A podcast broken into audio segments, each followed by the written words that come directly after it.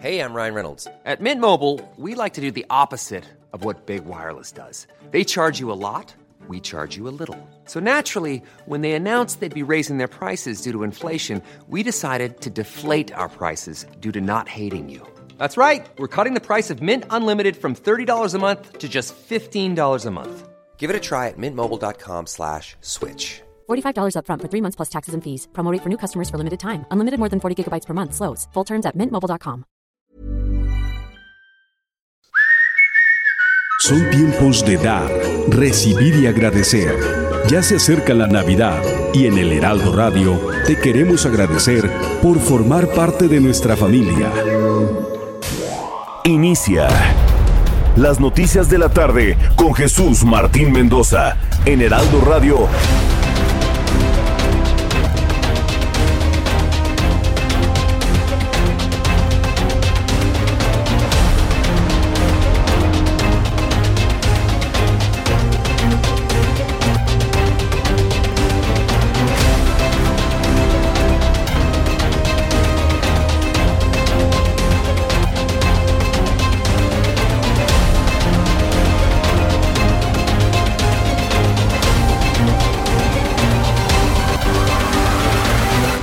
Dieciocho horas tiempo del centro en la capital del país.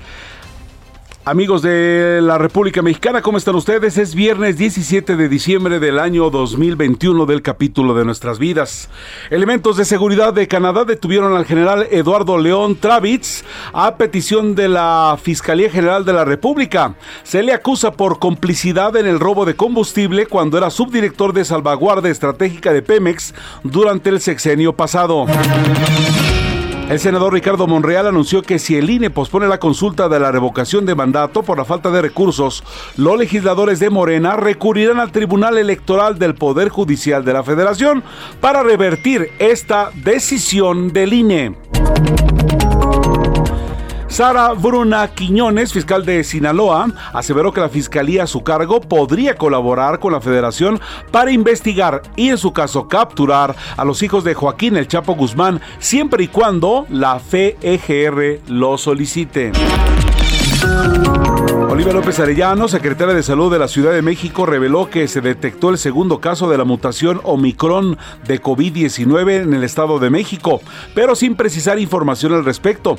El semáforo epidemiológico de la Ciudad de México continúa en verde, aseguraron, aseguraron las autoridades. El gobierno de México comenzará a pedir visas a ciudadanos de Venezuela con la argumentación de que se han registrado flujos de tránsito irregular de visitantes de ese país. Al menos 12 muertos dejó a su paso el potente tifón Rai que golpeó ayer el centro de Filipinas. Además, causó inundaciones en islas turísticas y daños en edificios como hoteles y aeropuertos. Usted lo sabe, a esta hora de la tarde tenemos el reporte vial con reporteros especializados. Tengo la línea a Israel Lorenzana, que tiene el pulso de la ciudad. Israel, buenas tardes. Heriberto, muchísimas gracias. Efectivamente tenemos información para nuestros amigos que se desplazan a través de la zona del centro histórico, precisamente la avenida 20 de noviembre, en donde en estos momentos ya tenemos algunos asentamientos. Hay que recordar que pues es eh, por supuesto viernes y se presentan eh, pues problemas vehiculares. Esto para nuestros amigos van con dirección hacia la zona del circuito Plaza de la Constitución, pues hay que manejar con mucho cuidado. Por supuesto, si requieren de alguna alternativa, el central Lázaro Cárdenas puede ser una buena opción esta tarde. Fíjate que un grupo de manifestantes ingresó por la calle de Madero.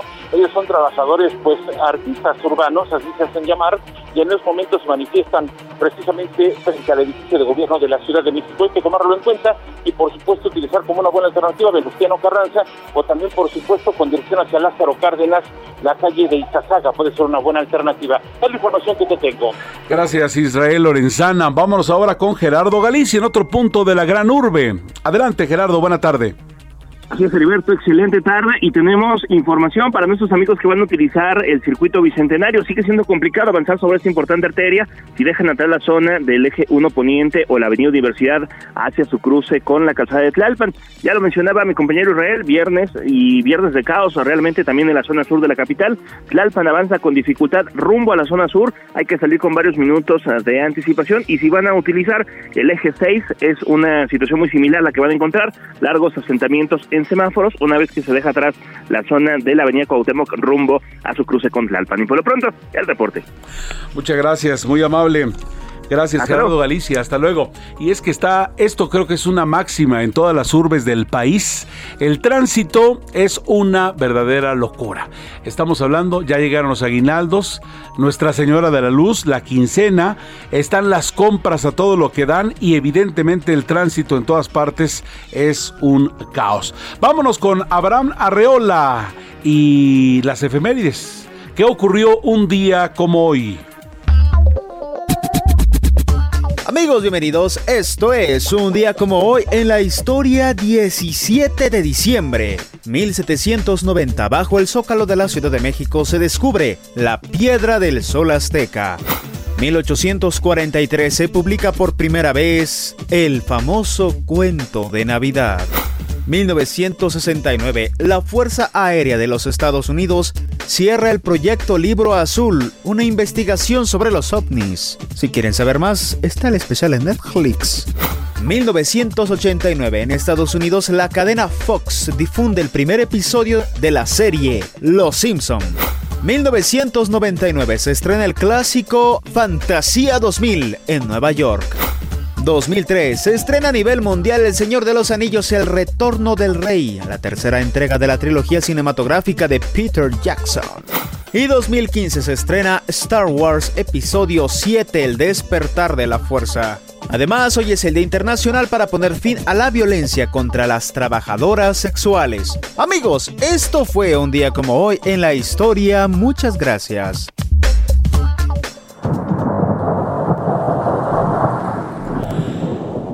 En el pronóstico del tiempo le informo que para el día de hoy el frente número 14 se mantiene como estacionario sobre la frontera norte del territorio nacional. Seguirá interactuando con una línea seca sobre el estado de Coahuila. Habrá condiciones que generarán vientos fuertes con rachas de 50 a 60 kilómetros por hora sobre entidades del norte y noreste del país. A su vez, quiero informarle que continuará el ambiente frío a muy frío durante la mañana y noche con heladas matutinas en zonas serranas del norte de México. También se presentarán condiciones para la caída de agua-nieve en la Sierra Norte de Sonora y noreste de Chihuahua. Durante la madrugada del sábado, Así que hay que estar muy pendientes. Finalmente, canales de baja presión en interacción con inestabilidad en la atmósfera superior y el ingreso de humedad del Océano Pacífico, Golfo de México y Mar Caribe. Todo ello va a ocasionar lluvias y chubascos vespertinos acompañados de descargas eléctricas sobre entidades de oriente, sur y sureste del país. Todo ello con lluvias puntuales fuertes en Quintana Roo.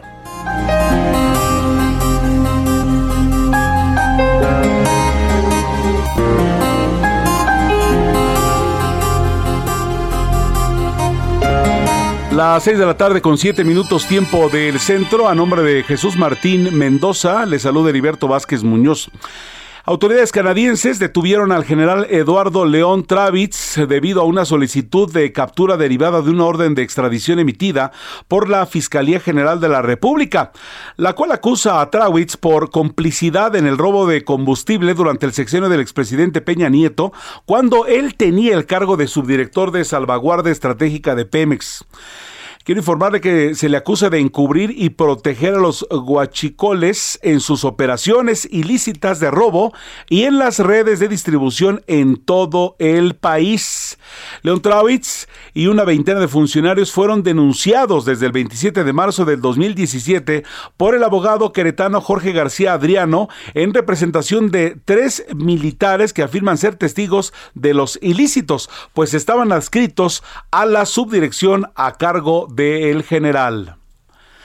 Vamos con Armando de la Rosa, nuestro corresponsal en Tabasco que tiene más información. Eh, ¿Cómo estás, eh, Armando? Me da mucho gusto saludarte porque hay información en torno a que, pues bueno, el, INE busca aplazar la consulta para la revocación de mandato y pues hay una expresión que nos llama mucho la atención. Pero para, ahí para eso tenemos allí donde estaba, se está originando la información a Armando de la Rosa. Armando, ¿cómo estás? Buenas tardes. Así es. Así es, buenas tardes. Y es que luego de la Conagua aquí en la ciudad de Villahermosa, Tabasco, de la Conferencia Nacional de Gobernadores, pues este viernes por la mañana el presidente Andrés Manuel López Obrador ofreció su mañanera, su rueda de prensa matutina aquí en la capital tabasqueña. Y pues una de las preguntas obligadas por los medios de comunicación, pues fue la respuesta eh, que dio eh, Lorenzo Córdoba Meyer, el consejero presidente del INE, sobre que no hay recursos para hacer este eh, la consulta sobre la revocación de mandato, a lo que el presidente inmediatamente dijo que por los consejeros del INE eran muy conservadores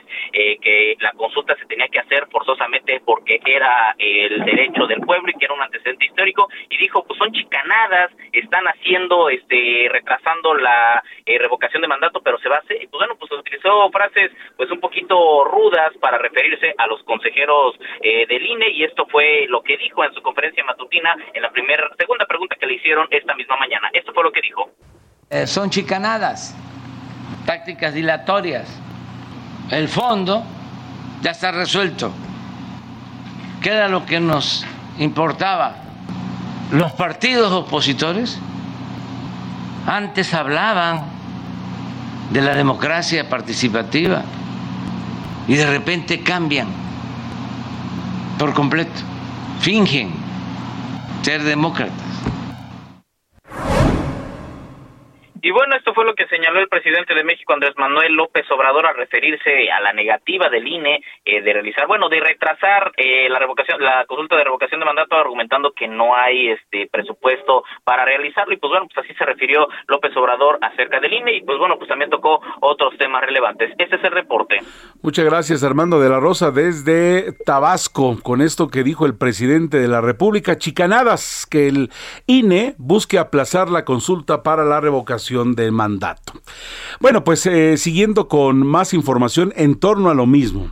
La Comisión de Quejas y Denuncias del Instituto eh, Nacional Electoral resolvió tres medidas cautelares, dos solicitadas por el Partido de la Revolución Democrática en contra del Partido Morena en el marco del proceso de revocación de mandato por la supuesta participación de diputadas y diputados, así como de personas eh, funcionarias públicas en la recolección de firmas y la participación participación de ellos y, de también de funcionarios del gobierno de Guerrero y además también de una solicitada por el Partido Acción Nacional. Todo ello en contra de un grupo de ciudadanas y ciudadanos por el probable uso indebido y posesión de datos del padrón electoral.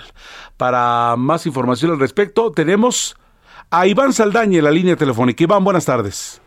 ¿Qué tal? Buenas tardes a todo el auditorio. Efectivamente, justamente ahorita está sesionando el INE, el Consejo General, en sesión extraordinaria. Es la segunda a la cual están realizando el día de hoy. La primera fue para desahogar un paquete de asuntos, 34 asuntos, y en este momento es la segunda sesión en la cual solamente van a estar tratando un tema. El que hablaba eh, mi compañero precisamente de las declaraciones del presidente Andrés Manuel López Obrador están abordando el tema de la suspensión o posposición de la eh, de los trabajos para llevar a cabo la revocación de mandato. es es un, un, acuerdo a propuesta del consejero presidente Lorenzo Córdoba Vianelo en el que pues propone aplazar la eventual consulta de revocación de mandato presidencial mediante qué lo está proponiendo pues mediante eh, eh, posponer temporalmente la realización del proceso de revocación de mandato eh, que está programada para el próximo 10 de abril. Eh, este acuerdo, por lo que estamos leyendo, que están discutiendo en este momento los consejeros, no está suspendiendo la verificación de firmas, por ejemplo, que son lo que se está entregando ahorita, ni los plazos. Incluso se estaría estarían trabajando llevando a cabo la verificación de firmas los consejeros planean eh, tener, eh, recibir la última firma el día 25, el día 26 empezar y terminar en febrero. Sin embargo, lo que sí están posponiendo ahorita son algunas otras actividades operativas relativas a la revocación de mandato, eh, hasta en tanto dicen, no resuelva la Corte, no resuelva el tribunal si Morena eh, solicita, pone algún recurso ante el tribunal o si la Cámara de Diputados le da más recursos. Porque nada más, por último, le comento, la, para la revocación de mandato el INE solicitó 3.800 millones de pesos, sin embargo le autorizaron poco más de 800 millones, con unos ajustes que hizo el INE, eh, sumó 1.500 millones, pero dice le hacen falta 2.300 millones de pesos todavía para la revocación de mandato. Y por eso están posponiendo, están el día de hoy discutiendo un, un, un proyecto para posponer los procesos para preparativos para la revocación de mandato. Iván Saldaña, pues eh, nos mantenemos al pendiente y al término, pues ahora sí que hasta que acabe esta sesión extraordinaria que se está celebrando allí en el INE. Muchas gracias. Buenas tardes. Buenas tardes al auditorio. Bueno, pues eh, en el mismo tenor, en el mismo caso, fíjense que la secretaria general de Morena, Citlali Hernández, consideró que si el órgano no puede garantizar la revocación de mandato, por supuesto, eh, refiriéndose al INE, los consejeros deben renunciar. Mediante un mensaje en redes sociales y mientras se lleva a la sesión del INE que desahoga el tema por el que se plantea aplazar la revocación de mandato, en tanto el instituto no cuente con el presupuesto para llevarlo a cabo, Hernández advirtió que esto es para colocarse por encima de la Constitución. Por lo pronto, dice enfática la secretaria general de Morena, Citlali Hernández, eh, así concretamente, si no pueden organizar la revocación de mandato, que renuncien los consejeros. Y bueno, pues después de que el consejero presidente del INE, Lorenzo Córdoba, emitiera un proyecto al Consejo General de su institución para aplazar la revocación de mandato, el coordinador de Morena en el Senado, Ricardo Monreal, advirtió si el INE continúa posponiendo la consulta de la revocación del cargo presidencial, argumentando la falta de presupuesto, que es en la que estamos todos eh, en lo dicho o estacionados, él va a acudir junto con los legisladores de su partido al Tribunal Electoral del Poder Judicial de la Federación para revertir esa decisión. Así que Morena acudirá al tribunal si el INE pospone la revocación de mandato, de acuerdo a lo que dijo el senador Ricardo Monreal. Y bueno, pues ¿qué va diciendo el INE a este, a este respecto? El Consejo General del INE formalizó la distribución de una bolsa de 5.821 millones 851.704 pesos para el 2022 entre los siete partidos políticos nacionales, cantidad que será repartida de manera proporcional a la votación obtenida en la pasada elección, por lo que Morena se quedará con más de la tercera parte. ¿Es de escándalo en un país pobre? Júzguelo usted, le voy a repetir lo que se van a distribuir los siete partidos políticos nacionales para el 2022. 5.800, 5.821 millones 851 mil pesos más menos para este 2022. Dicen que de los 3.880 millones 772 mil 146 pesos equivalentes al 70% del total y que la ley indica se deben repartir conforme al porcentaje de votación emitida, Morena va a recibir el 38.1%, es decir, 1.478 millones 598 mil 768 pesos por donde la quiera ver, que es uno de los grandes señalamientos a nivel internacional incluso, pero también dentro del país, es una democracia con toda la lo imperfecta que puede estar, que la estamos logrando, pero eso sí, muy, pero muy cara. Quiero decirles que la Fiscalía General de Sinaloa podría colaborar en otro orden de ideas porque también es otra de las informaciones que a esta hora de la tarde nos están atrapando, ya que la Fiscalía de Sinaloa podría colaborar para capturar a, los hijos de El Chapo, luego de que el gobierno de Estados Unidos anunciara una millonaria recompensa a quien ayude a dar con el paradero y la captura de los hijos del narcotraficante. Por tal motivo, la Fiscalía General de Sinaloa podría colaborar con la Federación para investigar y capturar a los hijos de Joaquín Guzmán Loera, el Chapo. Claro, siempre y cuando la Fiscalía General de la República lo solicite, de acuerdo a lo que dijo Sara Bruna Quiñones, titular de la Fiscalía allá en Sinaloa. En más información que tenemos para ustedes, fíjense que pues la titular de la Secretaría de Salud de la Ciudad de México, Oliva López Arellano, confirmó la detección del segundo caso de COVID-19 en la mutación Omicron en el Valle de México. Dijo que se encuentra en el Estado de México, pero usted lo sabe y si no amigo de otra parte del país que tal vez no conozca el centro del mismo, la Ciudad de México en esta mancha urbana está, está hecha en una sola identidad. La mancha urbana abarca cualquier cantidad de municipios en el Estado de México, lo mismo de Naucalpan, Tlalepantla, Ciudad Nese, Catepec, de tal suerte que lo que ocurre en la Ciudad de México se lo, eh, ocurre en el Estado de México y viceversa. Entonces, esta detección de Omicron en el Valle de México se encuentra en el Estado, pero aún no se han revelado más detalles respecto al estado de salud del paciente o el posible motivo de la infección. Así que se confirma la detección del segundo caso de COVID-19 con la mutación Omicron. Asimismo, las autoridades sanitarias de la capital informaron que el semáforo epidemiológico de la entidad continúa en verde. Quiero informarles a ustedes también que este viernes en el vuelo CJ T-952 arribaron al país más de 200 mil vacunas contra el COVID-19 de la farmacéutica Pfizer, con lo cual suman 47 millones 475.285 las dosis recibidas por este laboratorio desde el 23 de diciembre del 2020, de acuerdo a la Secretaría de Salud Federal encabezada por Jorge Alcocer.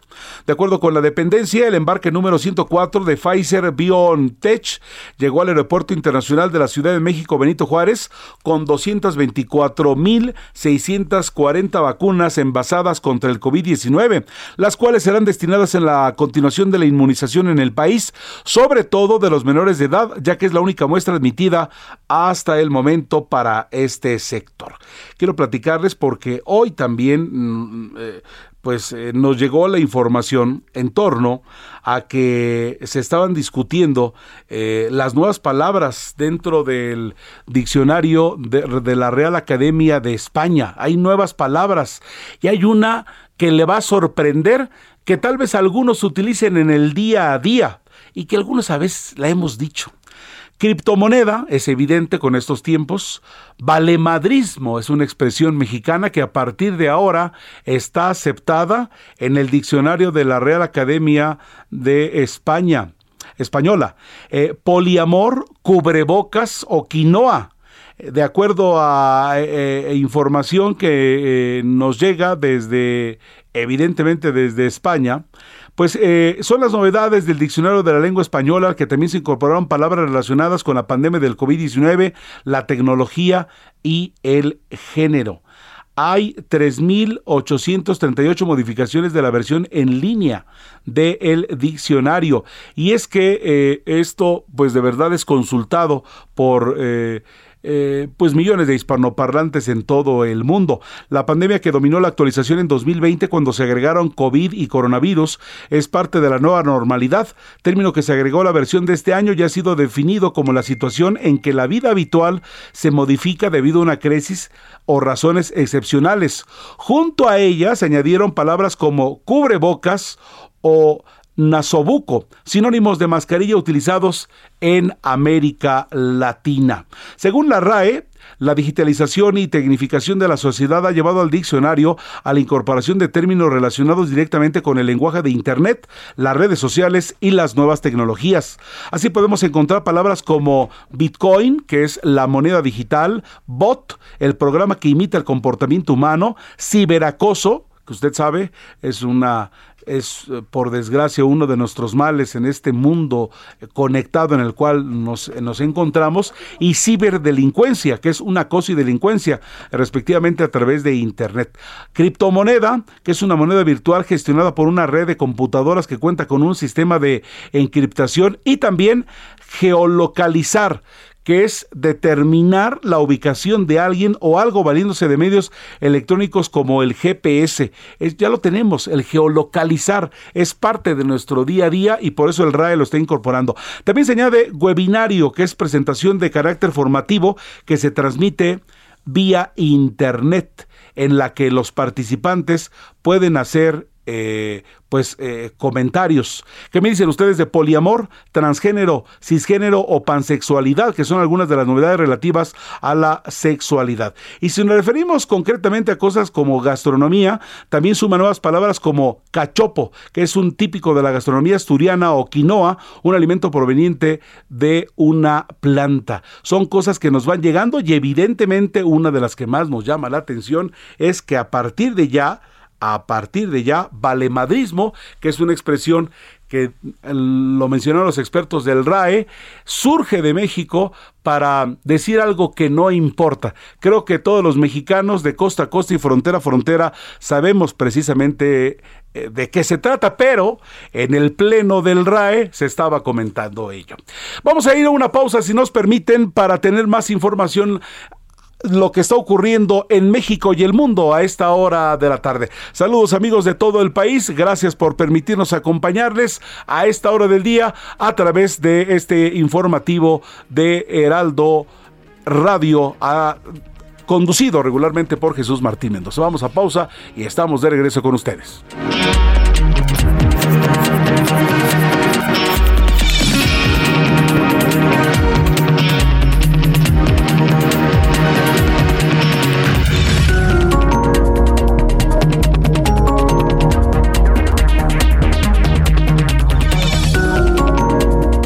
Escuchas a Jesús Martín Mendoza con las noticias de la tarde por Heraldo Radio, una estación de Heraldo Media Group.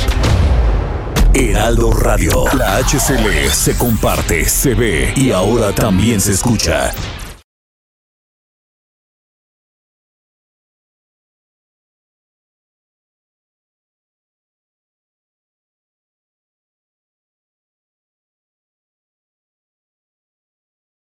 Heraldo Radio. La HCL se comparte, se ve y ahora también se escucha. Escucha las noticias de la tarde con Jesús Martín Mendoza. Regresamos.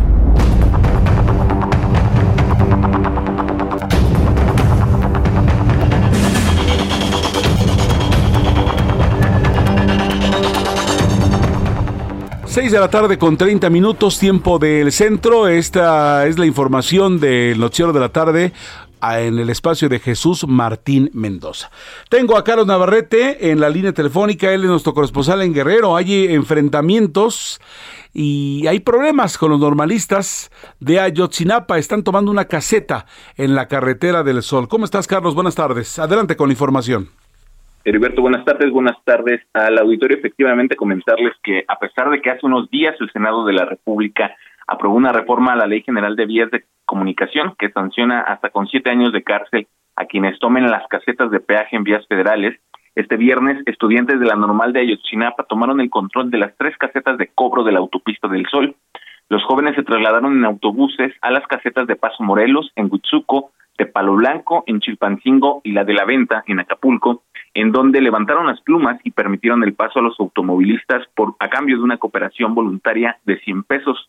En la entrevista, uno de los estudiantes, quien omitió su nombre, señaló que la toma era para recabar recursos económicos destinados a 10 compañeros de la normal que están enfermos.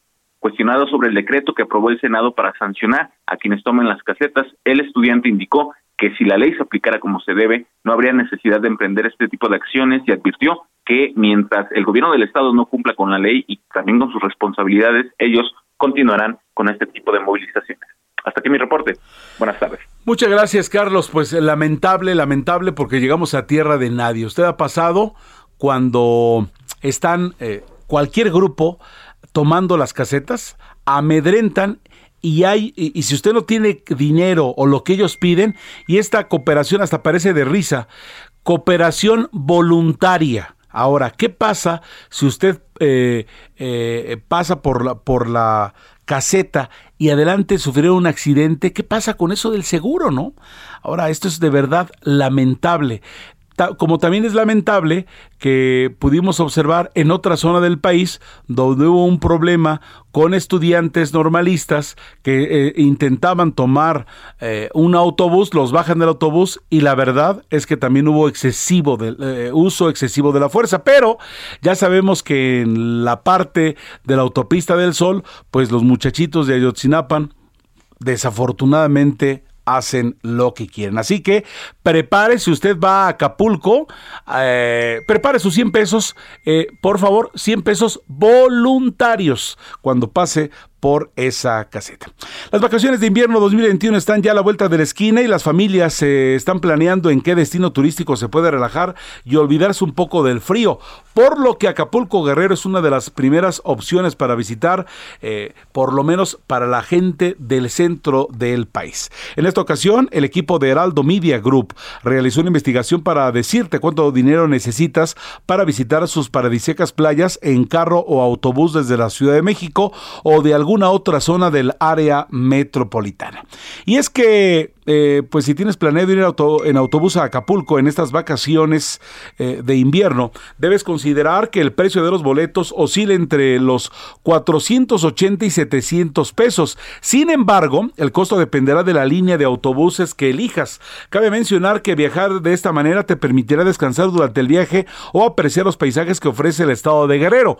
Cuando tú manejas, aparte de que te vas a encontrar los angelitos que toman las casetas, pues evidentemente a veces disfrutas poco y es distinto a la hora de viajar si tú vas en un autobús. Pero para viajar en auto de la Ciudad de México a Acapulco se puede elegir la autopista de cuota o viajar por la libre. Sin embargo, en esta última opción se puede duplicar el tiempo de traslado e incrementar considerablemente el uso de combustible, por lo que la mejor opción es utilizar la autopista de cuota y se deben atravesar cinco plazas de cobro.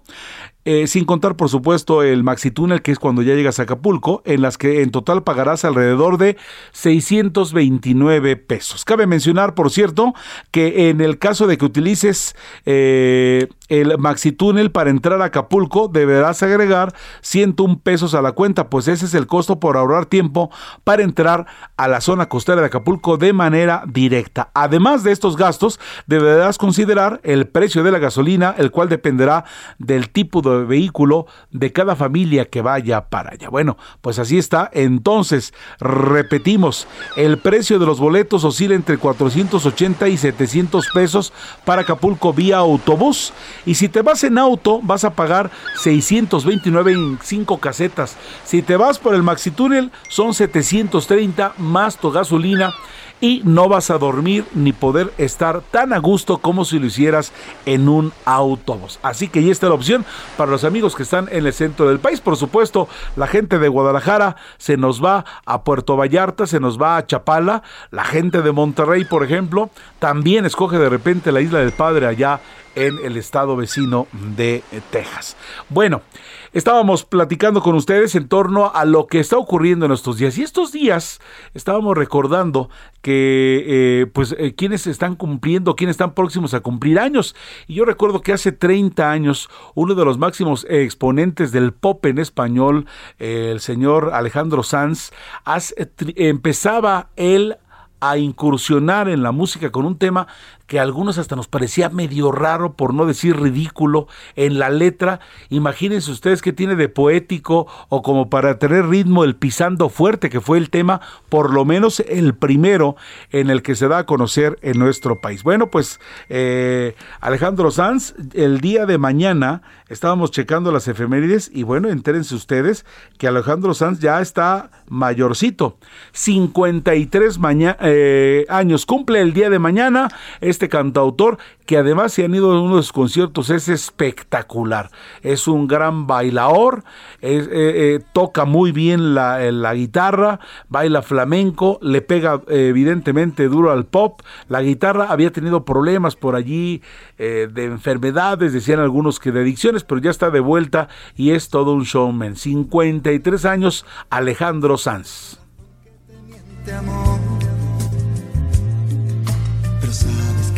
más profundo de mi alma sigue aquel dolor por creer en ti que fue de la ilusión y de lo bello que es vivir. ¿Para qué me curaste cuando estaba herido si hoy me dejas de nuevo el corazón partido? ¿Quién me va a entregar sus emociones?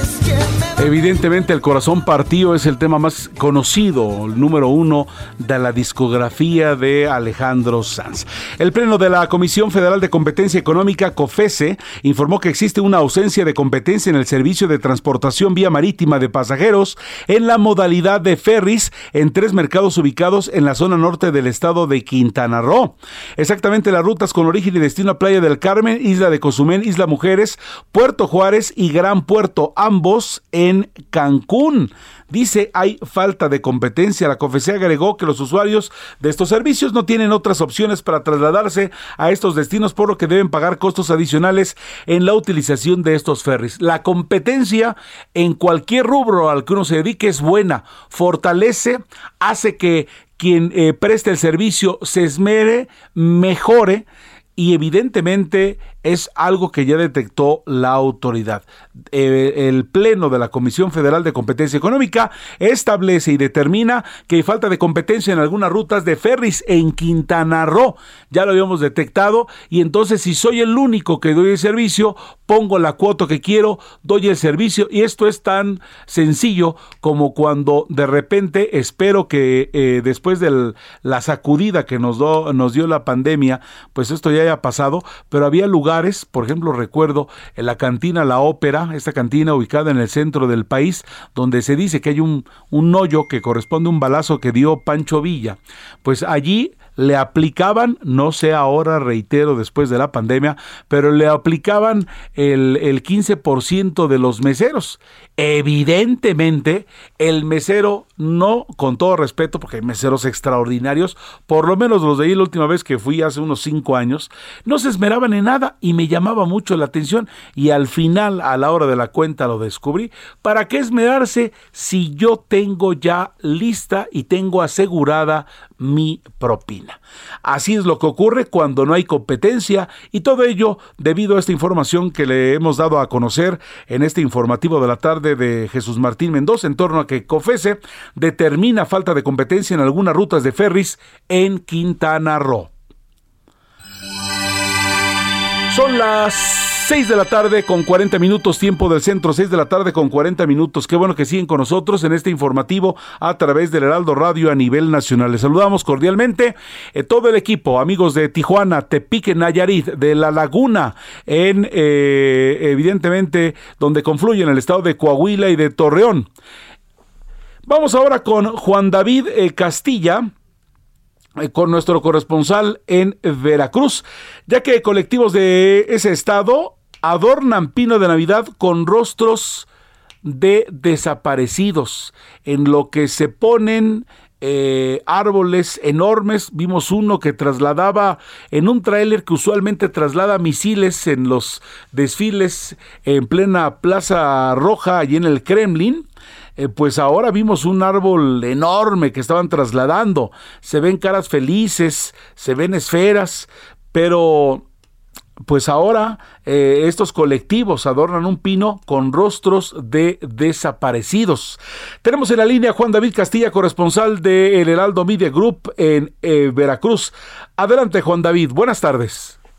Muy buenas tardes, Heriberto. Te saludo con gusto desde el estado de Veracruz.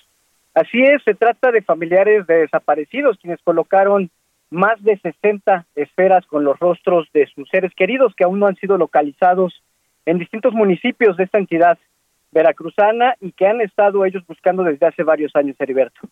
Como bien lo mencionabas, se trata de al menos seis colectivos que se concentraron en el Parque Benito Juárez, esto en el primer cuadro de la ciudad de Jalapa, la capital del estado, para colocar cada esfera y nombrar a cada una de las personas desaparecidas. Eh, decirte, Heriberto, que estos objetos fueron colgados sobre una araucaria de más de 15 metros de altura con ayuda de una grúa y obviamente personal del Ayuntamiento de Jalapa.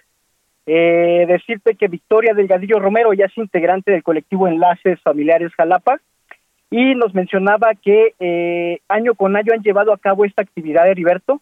Sin embargo, en esta ocasión hubo más esperas debido a que hay más casos de desaparecidos y es una problemática que se ha ido acentuando durante los últimos años, Heriberto. Decirte también que hubo actividades en la semana, durante el miércoles y el jueves, hubo una exposición también con rostros de este, fotografías de los rostros de desaparecidos acá en la entidad. Estuvieron en bajos del Palacio de Gobierno el miércoles y el jueves y cierran este ciclo de actividades navideñas eh, con tristeza eh, con esto que te comento del pino de Navidad, Heriberto. Pues vaya, eh, eh, el, el, asunto está en, va a estar en un solo lugar y sabes hasta cuándo, Juan David. Sí, Heriberto, se trata de una araucaria en el Parque Benito Juárez, que año con año ellos han adornado con estas esferas, con las fotografías de sus seres queridos. lo instalaron hoy y van a estar durante todas las fiestas decembrinas para recordarle también a la ciudadanía que está vigente esta problemática y también recordarle a la Fiscalía General del Estado que están atorados muchos casos que no han sido esclarecidos y que pues requieren estas familias que avancen las investigaciones, Heriberto. Juan David Castilla, corresponsal de Heraldo Media Group en Veracruz, muchas gracias. Un abrazo, buenas noches. Buenas noches. Pues sí, que no se nos haga paisaje, no es lo normal, no es lo que debería de ser y allí están esos desaparecidos, hay familias que tienen hijos, que tienen padres, que ya no están. Y no para todos son unos agradables fiestas y de repente puede ser cruel, puede ser difícil, pero creo, y ahí está la información importante, es visible el rostro de ellos en estos árboles de Navidad en esta temporada para decirle a la sociedad, a la gente, al gobierno, son nuestros desaparecidos y por favor, por favor no los olviden. Estaba hojeando la edición impresa del Heraldo de México del día de hoy y resulta que me encontré con una, hay una sección que me encanta que se llama Las Buenas y es que familias completas en el poblado de Temoaya se dedican a la elaboración de piñatas artesanales. Con ello, evidentemente están conservando la tradición. Todo ello en el poblado de San José Buenavista el Grande en Temoaya. La página, ahora verán, ahora se las comento, la página eh, de El Heraldo de México, antes de la sección de artes, eh, donde tiene las buenas del Heraldo, la página 41 es la que tiene este reportaje interesantísimo en el que nos mencionan que la mayoría de los habitantes de este poblado se dedican a este oficio, elaboran piñatas, elaboran eh, en el taller todo lo que está detrás de una artesanía. Eh, evidentemente las, piñatas para las posadas de, eh, pues no han sido tan recurridas como en otras partes. Evidentemente, todavía estamos eh, en, entre azul y buenas noches de reunirnos, de hacer una grande convocatoria, de decir, vénganse todos los cuads a la casa, nos organizamos, tú que te traes, etcétera, etcétera, y organizar por ahí una piñata traes tú la piñata, etcétera, etcétera. Es por ello que no han podido recuperarse, pero eh, pese a ello siguen conservando la tradición y es lo que nos habla el día de hoy en la página 41 de la edición impresa del Heraldo de México en Las Buenas, de que familias completas en el poblado de Temoaya se dedican a la elaboración de piñatas artesanales, con lo cual están conservando conservando esta tradición. Alejandro Zúñiga, titular de la Corporación de Servicios al Turista Ángeles Verdes, lo tenemos en la línea telefónica. ¿Cómo está usted, Alejandro? Buenas tardes. Muy buenas tardes, Heriberto.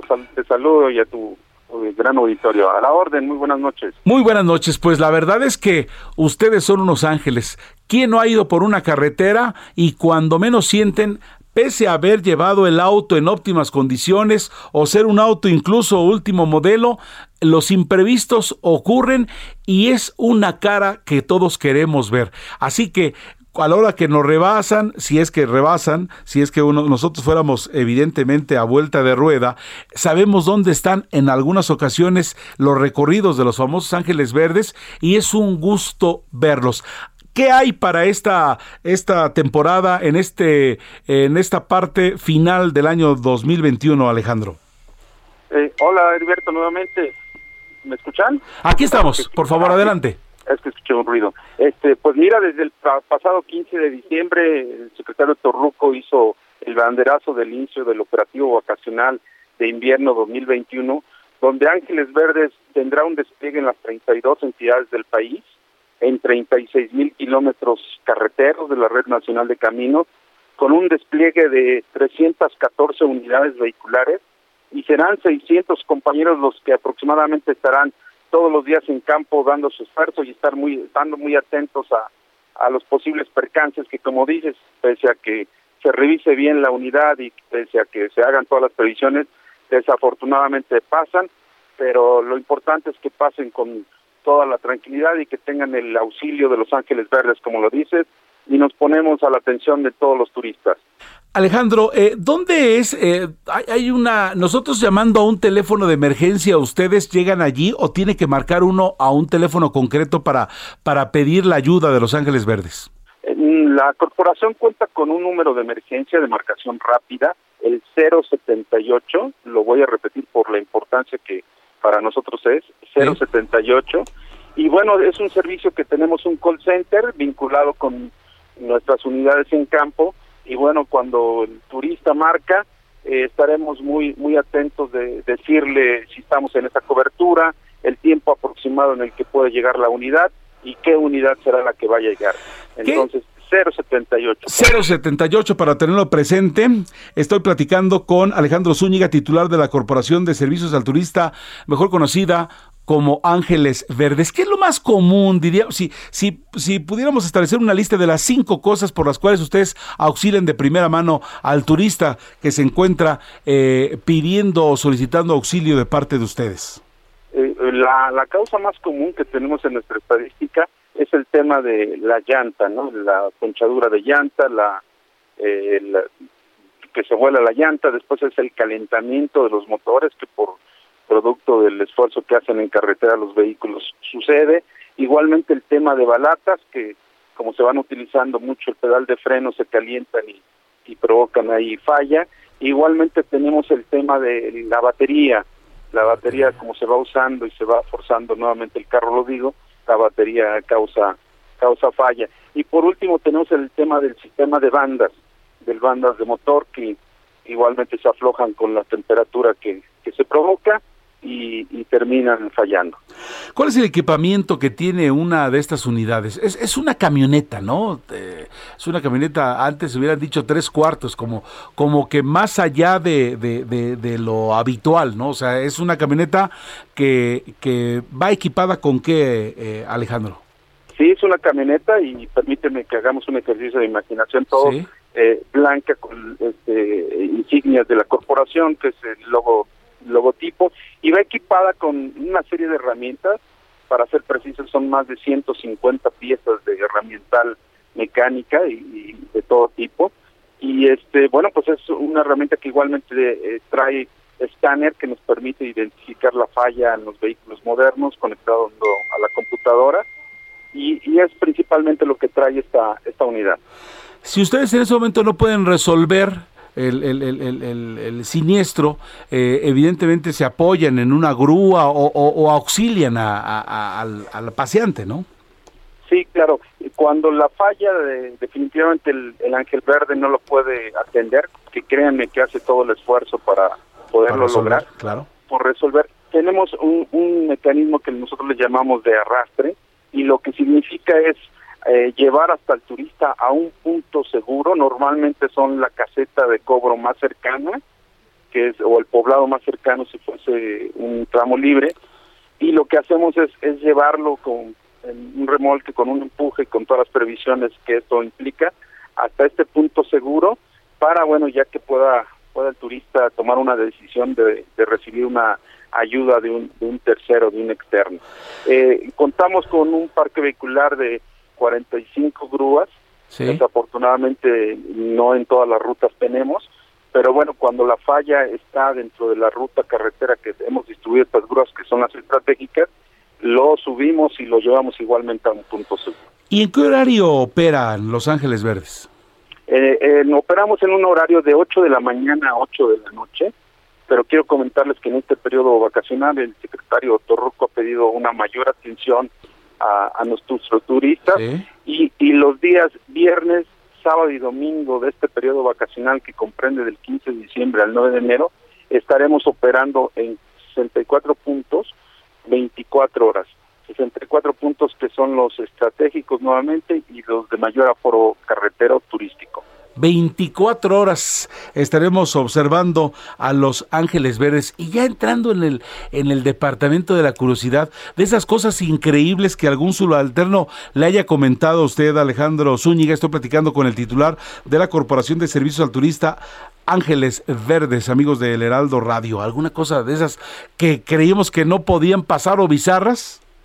No, no, han sido muchos y podría una gran conversación tener al respecto. Pero mira, te destaco temas tan tan valiosos como eh, nacimientos de bebés que Los Ángeles Verdes han podido auxiliar. Obviamente eh, nos recurrimos a la instancia de primeros auxilios competente en carretera, pero el Ángel Verde ha estado ahí. Eh, Nacimientos de bebés, no no no lo hubiera creído. ¿Qué más? ¿Qué más, por favor? también hay, hay cosas no tan agradables, pero tengo que decirlo porque es un gran valor de la corporación y de lo que hace accidentes fuertes que si no hubiera sido por el primer respondiente que es el Ángel Verde, eh, hubieran sido fatales. Entonces el Ángel Verde este, ha auxiliado perfectamente para evitar algo letal eh, y son muchas las experiencias, eh, temas también de lluvias inesperadas que provocan deslaves y, y, tenemos que auxiliar a la gente para llevarla de un lugar a otro.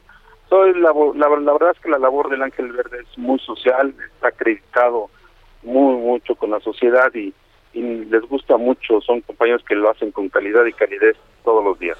Pues Alejandro Zúñiga, titular de la Corporación de Servicios al Turista Ángeles Verdes, gracias por tomar la llamada al Heraldo Radio y, gracias por, por, por, estar al pendiente que se está ampliando ya 24 horas finalmente eh, los, los fines de semana de este periodo vacacional. Muchas gracias.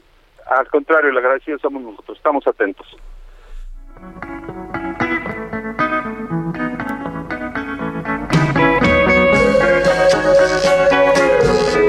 ¿Por qué escuchar un fragmento de Jimmy Shelter? Bueno, pues Kate Richards.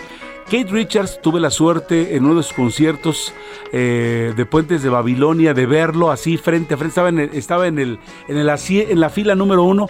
Tiene surcos, créanme, surcos en el rostro. Él es el verdadero prototipo del rockstar. Mañana cumple años, 18 de diciembre del 43, 78 años este Rolling Stone.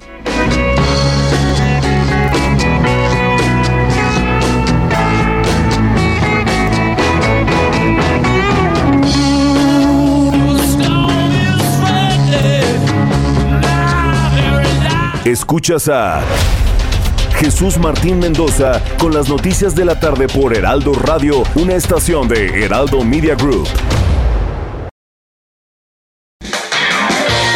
Esta Navidad, unámonos todos dentro de un mismo sentimiento de amor. Ábrele tu corazón a tus seres queridos y arrópalos con tu cariño. Felices fiestas por parte del Heraldo Radio. Escucha las noticias de la tarde con Jesús Martín Mendoza. Regresamos.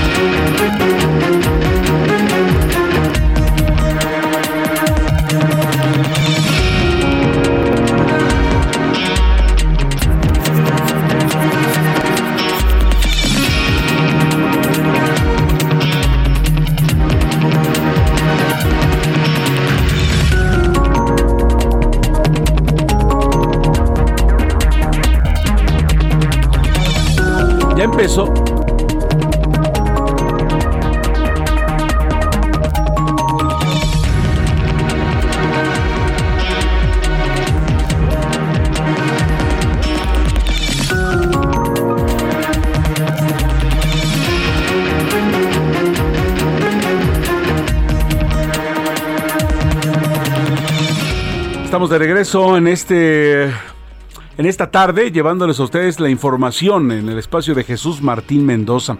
Alejandro Zúñiga, titular de la Corporación de Servicios al Turista Ángeles Verdes, declaró en entrevista con El Heraldo Radio que entre los casos más extraños en los que se brindó apoyo fue en el nacimiento de bebés, en accidentes fuertes que sin el auxilio de un gran ángel verde hubiera sido fatal o en el caso lamentable de deslaves donde tuvieron que rescatar a la gente, las personas pueden solicitar el apoyo de los ángeles verdes al 078 sido muchos y podría una gran conversación tener al respecto. Pero mira, te destaco temas tan tan valiosos como eh, nacimientos de bebés que Los Ángeles Verdes han podido auxiliar, obviamente eh, nos recurrimos a la instancia de primeros auxilios competente en carretera, pero el Ángel Verde ha estado ahí. Eh, eh, también hay, hay cosas no tan agradables, pero tengo que decirlo porque es un gran valor de la corporación y de lo que hace.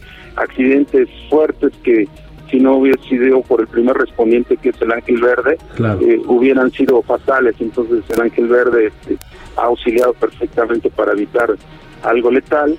Eh, y son muchas las experiencias, eh, temas también de lluvias inesperadas que provocan deslaves. Trabajadores y docentes de la Universidad Autónoma de Nayarit cumplieron un mes sin recibir dos quincenas, luego de que la Rectoría declarara en cero sus finanzas y un déficit de 450 millones de pesos para cumplir sus compromisos contractuales de fin de año. Aunque han llegado promesas de apoyo del gobierno estatal y federal, aún no hay fecha para ello.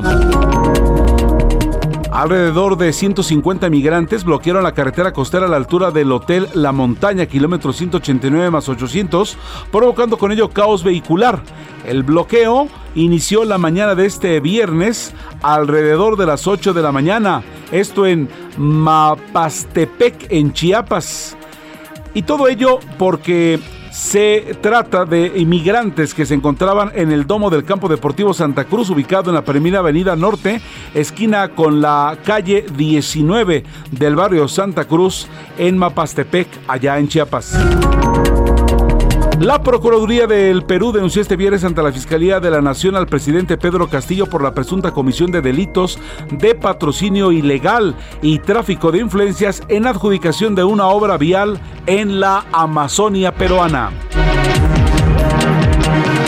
Pfizer aceptó que su vacuna contra el COVID-19 administrada en dos dosis a menores de edad y menores de 5 años no tuvo un funcionamiento adecuado después de comprobar que no generó una respuesta inmunitaria suficiente para proteger óptimamente contra esta enfermedad, por lo que empezará con análisis y ensayos para probar una tercera dosis en los menores, en los menores de edad de 2 a 5 años. El primer ministro irlandés Michael Martin anunció que los pubs y restaurantes deberán cerrar a las 8 de la noche, una medida que regirá hasta el fines de enero para luchar contra la propagación de la variante Omicron del coronavirus. Destacó el primer ministro irlandés el riesgo que representa la variante para el sistema hospitalario, pero también para la sociedad y la economía. El eh, funcionario subrayó que la variante se está extendiendo agresivamente en todos los grupos de edad.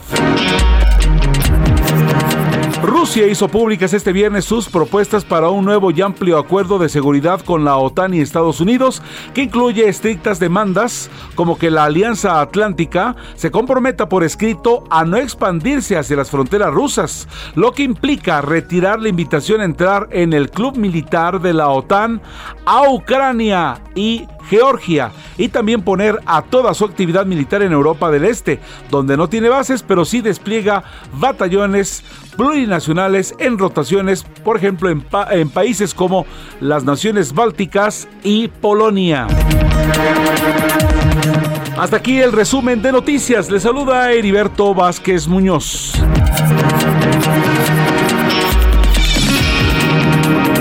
Vámonos con Israel Lorenzana, que está en un punto importante, la capital del país. ¿Cómo está eh, la tarde Israel en lo referente al tránsito en la Ciudad de México? Muchísimas gracias, Alberto. Pues fíjate que ya tenemos algunos contratiempos severos, esta vez a través de la avenida de los insurgentes, a partir de la zona de Reforma, Bonavista, en la ribera de San Cosme. En estos cruces se generan los asentamientos considerables, así que bueno, pues hay que utilizar como una buena alternativa el paseo de la Reforma, para desplazarse hasta la zona de la Casa de Guadalupe, por supuesto atravesando la zona de Río Consulado, donde mejora la circulación para nuestros amigos que van con dirección hacia la alcaldía Gustavo Amadero. Por otro lado, también hemos checado parte del circuito interior y ya con mucha carga vehicular es viernes, por supuesto se generan asentamientos considerables, así como pues el eje 3 norte, Mariano Escobedo y su continuación Cuitláhuac, puede ser la alternativa para quien viene procedente de Benjamín Franklin, por supuesto de Avenida Revolución y con dirección hacia la zona de la raza. Hay que tomar previsiones y recordar, por supuesto, que todavía está funcionando el carril reversible. Es la información que te tengo. Muchas gracias, Israel. Vamos ahora con Gerardo Galicia en otro punto de la gran urbea. Adelante, Gerardo. Así es, Heriberto, y tenemos información para nuestros amigos que van a utilizar la avenida Canal de Tezontle. Hay rezago ya de consideración en su cruce con el circuito interior, también llegando al eje 4 Oriente, la avenida Canal de Río Churubusco, pero sobre todo el tramo difícil es que se ubica llegando al perímetro de Plaza Oriente. Es muchísima la actividad que tenemos en los diversos centros comerciales, así que habrá que manejar con mucha, mucha calma. Y si van a utilizar Javier Rojo Gómez, también van a encontrar una situación similar, completamente saturada esta arteria, sobre todo entre la avenida Canal de Tezontle y el eje 4 Sur. Es eh, complicado transitar, así que habrá que tomarlo con mucha, mucha paciencia. Por lo pronto el reporte, seguimos muy pendientes. Muchas gracias, Gerardo Galicia. En todo el país es una máxima. Eh, vamos teniendo problemas viales, evidentemente hay que salir con más tiempo de antelación a donde nos vayamos a, dirigir.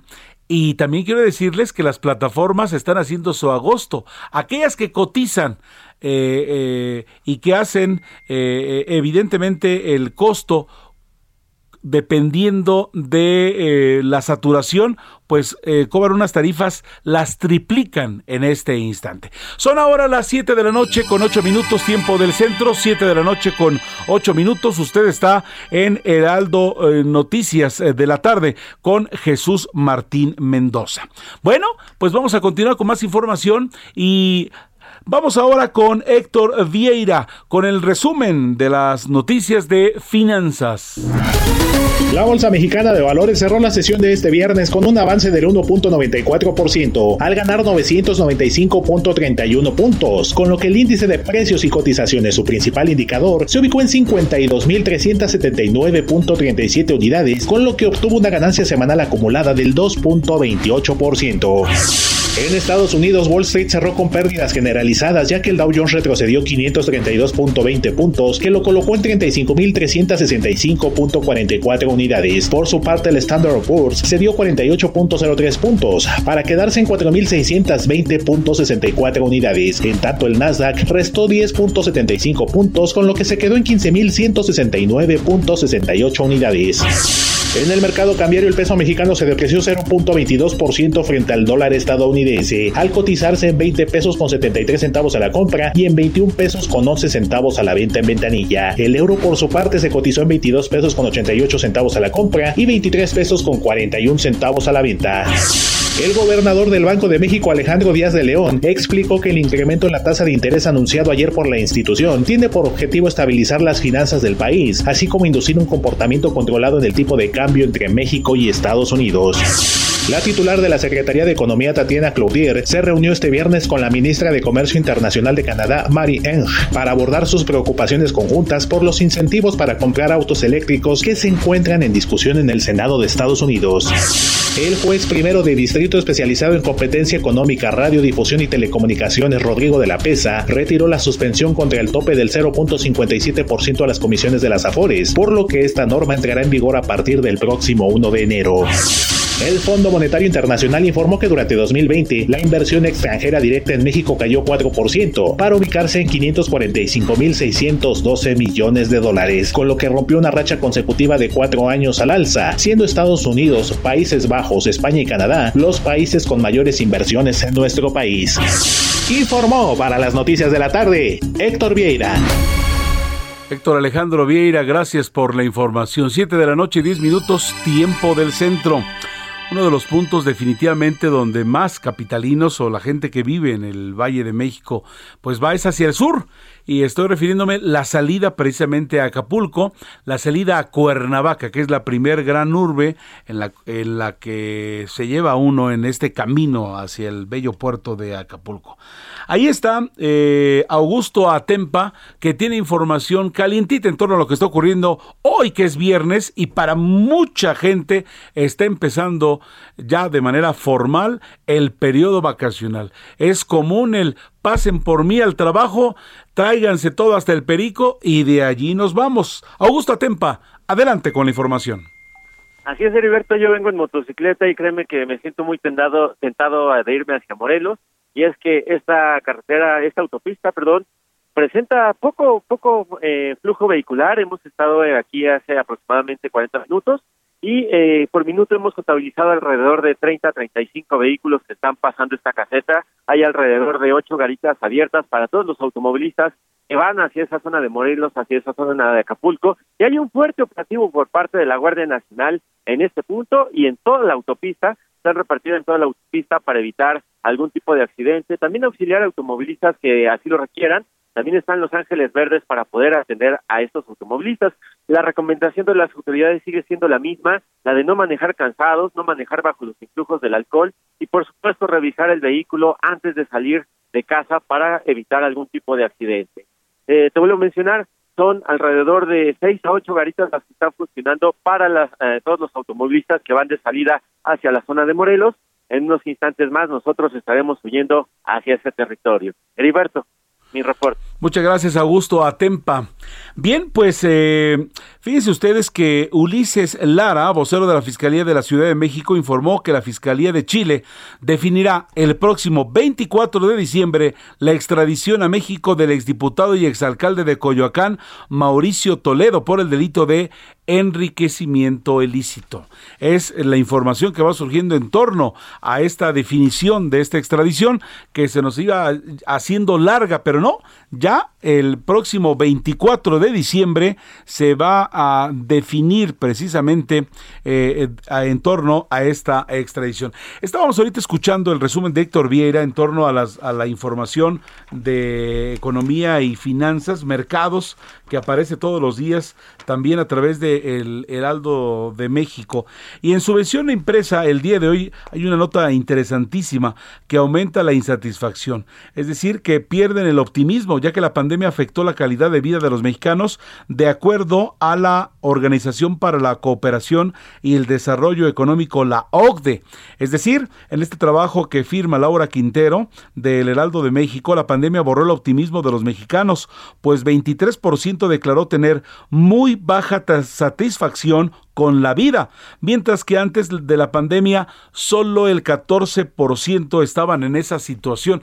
De hecho, a la hora de estar midiendo los estándares en cualquier parte del mundo, los mexicanos siempre estamos arriba del promedio, pese a la inflación, pese a la corrupción, pese a las cosas que, que, que, estamos en el día a día inmersos, el mexicano siempre, siempre saca la sonrisa, tiene algo interesante y es un tema a nivel internacional. Pues con todo ello, ahora sí está aumentando la insatisfacción del 14 promedio al 23%.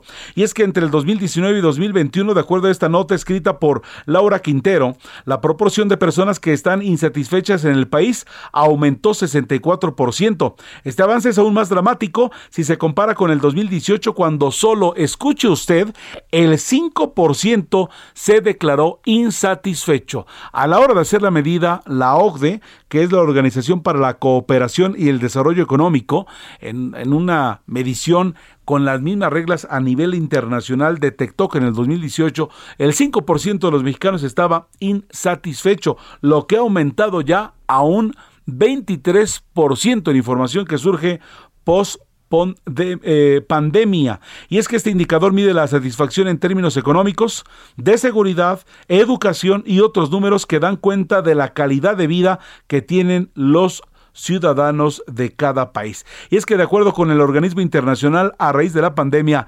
15% de las personas encuestadas en el país, en nuestro país, México, comentaron haber experimentado sentimientos más negativos que positivos en un día típico durante el año del 2020. Además de la pandemia, la violencia, inseguridad, homicidios, bajos ingresos por hogar y acceso a la conexión de banda ancha son algunos de los indicadores que hace que el país tenga una de las brechas más grandes a nivel global, lo cual incide en la inconformidad de los ciudadanos. De acuerdo a Fátima Mace, directora de Sociedad Incluyente del Instituto Mexicano para la competitividad, que indica que el, deterioro económico y en la calidad de los servicios que reciben los mexicanos ha impactado en la calidad de vida y en la satisfacción que tienen. La OCDE destacó que el impacto emocional representa parte del costo humano de la crisis. En más información, el presidente Andrés Manuel López Obrador aseguró que la reunión de la CONAGO, celebrada el día de ayer en Tabasco, fue un acto y un acuerdo de unidad nacional entre el gobierno federal y los gobernadores que participaron en ella. Dijo el primer mandatario que el reunirse con los gobernadores es necesario para llegar a un trabajo coordinado que garantice la paz y tranquilidad de los mexicanos. Es llegar a, un acuerdo más allá de las diferencias personales de distintos mandatarios. Escuchamos al presidente Andrés Manuel López Obrador. Y ayer se demostró que eh, se mantiene la unidad de los gobernadores y de todo el gobierno de la República, por lo que corresponde al Poder Ejecutivo. Eso es muy bueno. A los ciudadanos les importa mucho que haya unidad. Nos podemos estar peleando por cualquier cosa, pero en temas como seguridad, la gente quiere que nos pongamos de acuerdo, que trabajemos. Pues sí, la verdad es que sí nos dio gusto verlos. Nos dio gusto ver a los a todos los gobernadores, eh, en una reunión con el presidente de la República ya en su tierra, en Villahermosa, en el Centro de Convenciones Tabasco 2000. Ahora el nuevo presidente de la CONAGO es el gobernador de Hidalgo, Omar Fayad, quien explicó que una de las principales misiones es reconstruir esta agrupación y unir a los mandatarios estatales. Y es que de eso se trata. Está bien la diferencia de los partidos, pero dejarlas afuera. Nosotros, los ciudadanos, lo que queremos de nuestros gobernantes es soluciones es ir para adelante.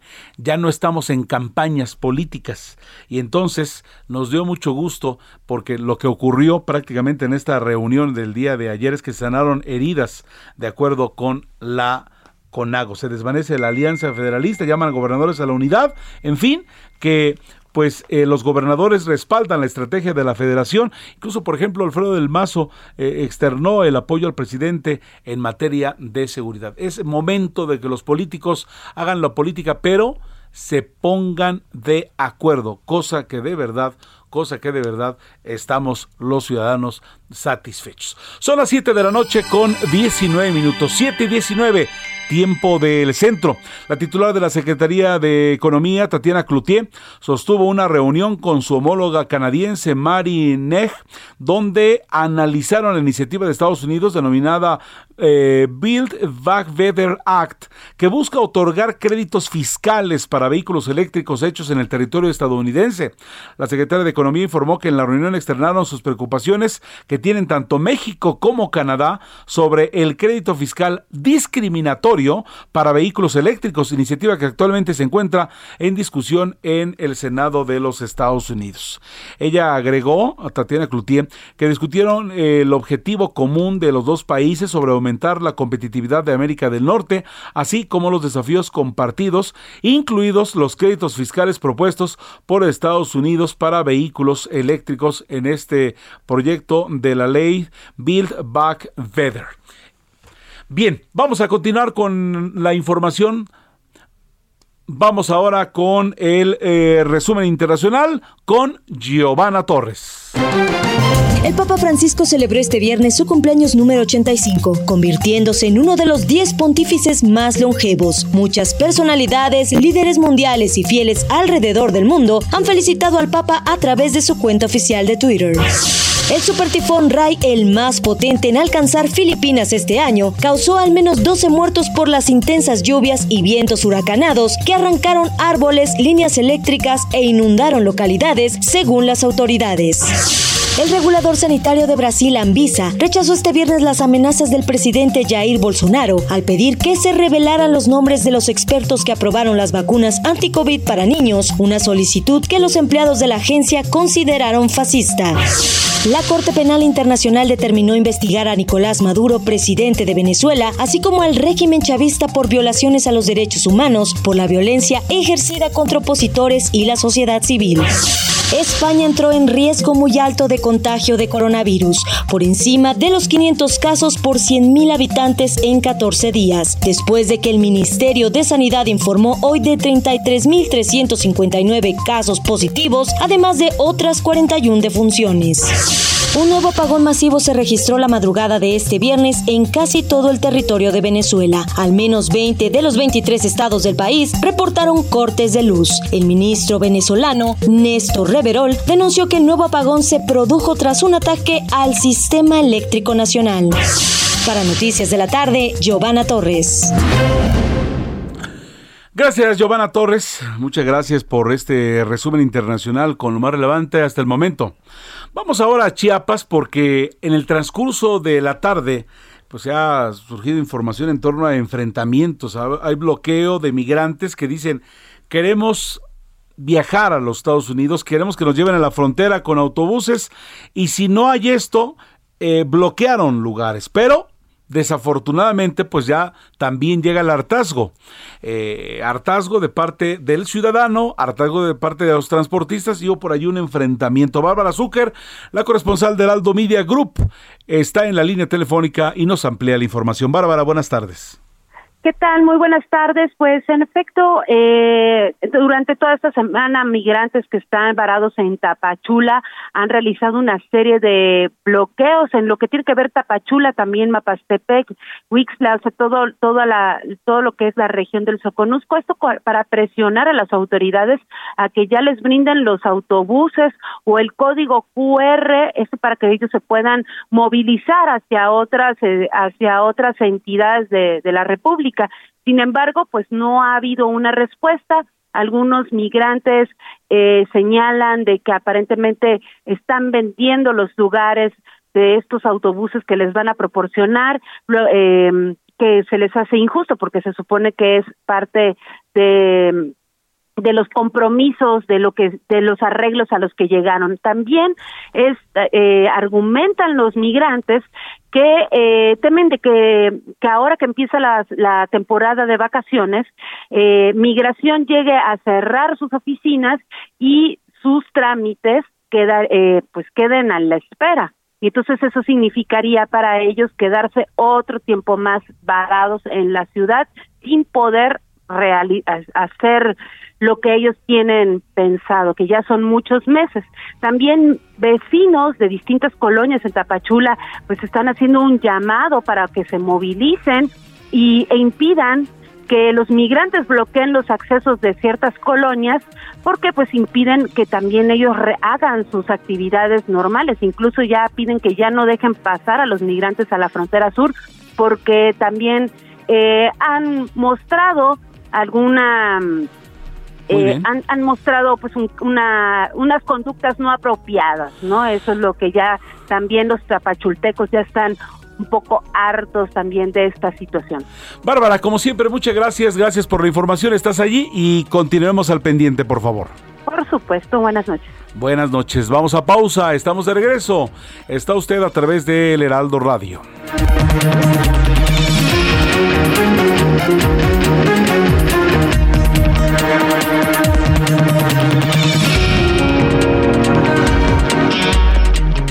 Escuchas a Jesús Martín Mendoza con las noticias de la tarde por Heraldo Radio, una estación de Heraldo Media Group. Heraldo Radio, la HCL se comparte, se ve y ahora también se escucha.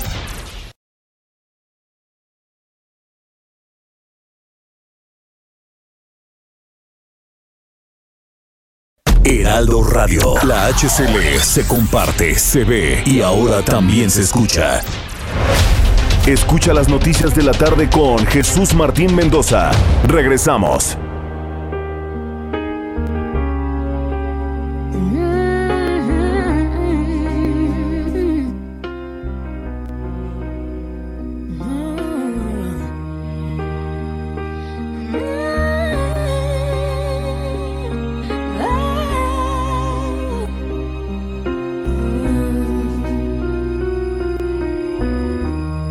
every day is so wonderful, and suddenly it's. Beautiful. Es Cristina Aguilera. Mañana cumpleaños esta eh, eh, cantante, productora, actriz, que pues es la contraparte de Britney Spears, ¿no? Britney Spears y ella son las que captaron en un momento determinado toda la atención del pop en los Estados Unidos. Mañana ella está de manteles largos y como bien decía el productor eh, Ángel, dice, oye, 41 años. Y luego también el asunto, ¿no? Unos cuantos días después de, de, que asesinaran a John Lennon y a John Lennon y precisamente en la misma zona porque ella es de Nueva York.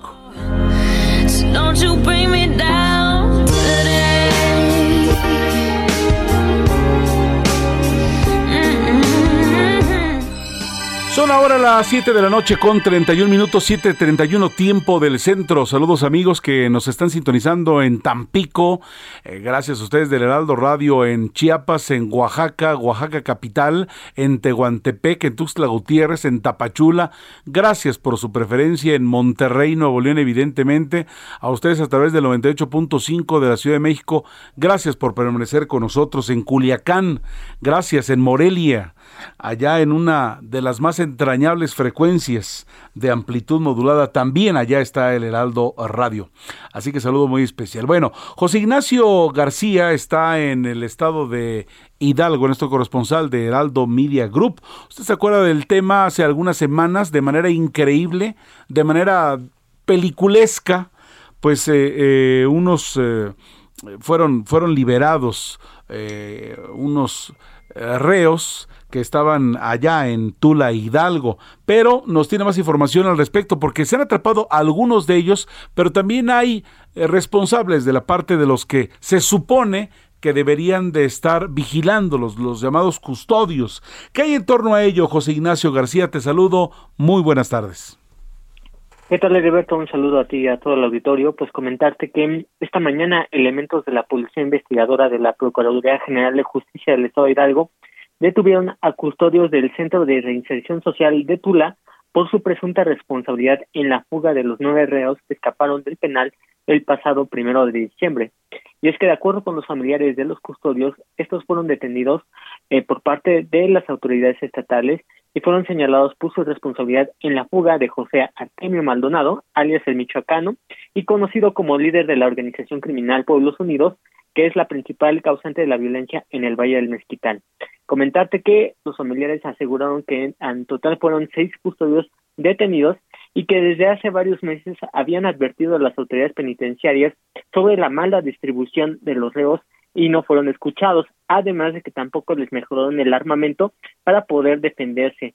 Según los familiares, los custodios no tenían la oportunidad de poder defenderse, ya que no contaban con el suficiente armamento y además fueron superados en número por los presuntos criminales durante el, eh, la, erupción del pasado primero de diciembre.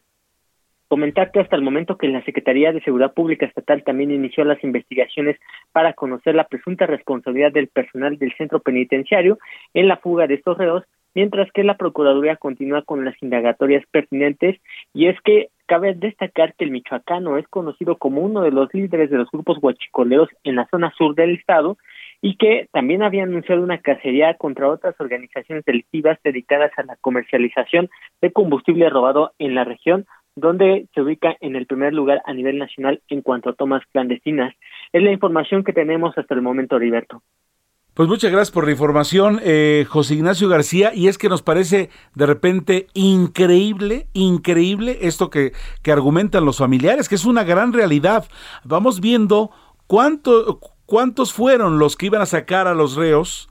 ¿Cuántos defendían este o estaban en custodia y con qué armamento contaban? Porque para nadie es un secreto que los delincuentes en este país, muchos de ellos y malos del crimen organizado, pues tienen armas de alto poder. En otro, en otro momento se decía de uso exclusivo para el ejército. Hoy ellos tienen armas que compiten en enfrentamientos. Imagina usted para atreverse a, a, tener enfrentamientos con, con la Guardia Nacional, con el ejército, ellos así lo hacen.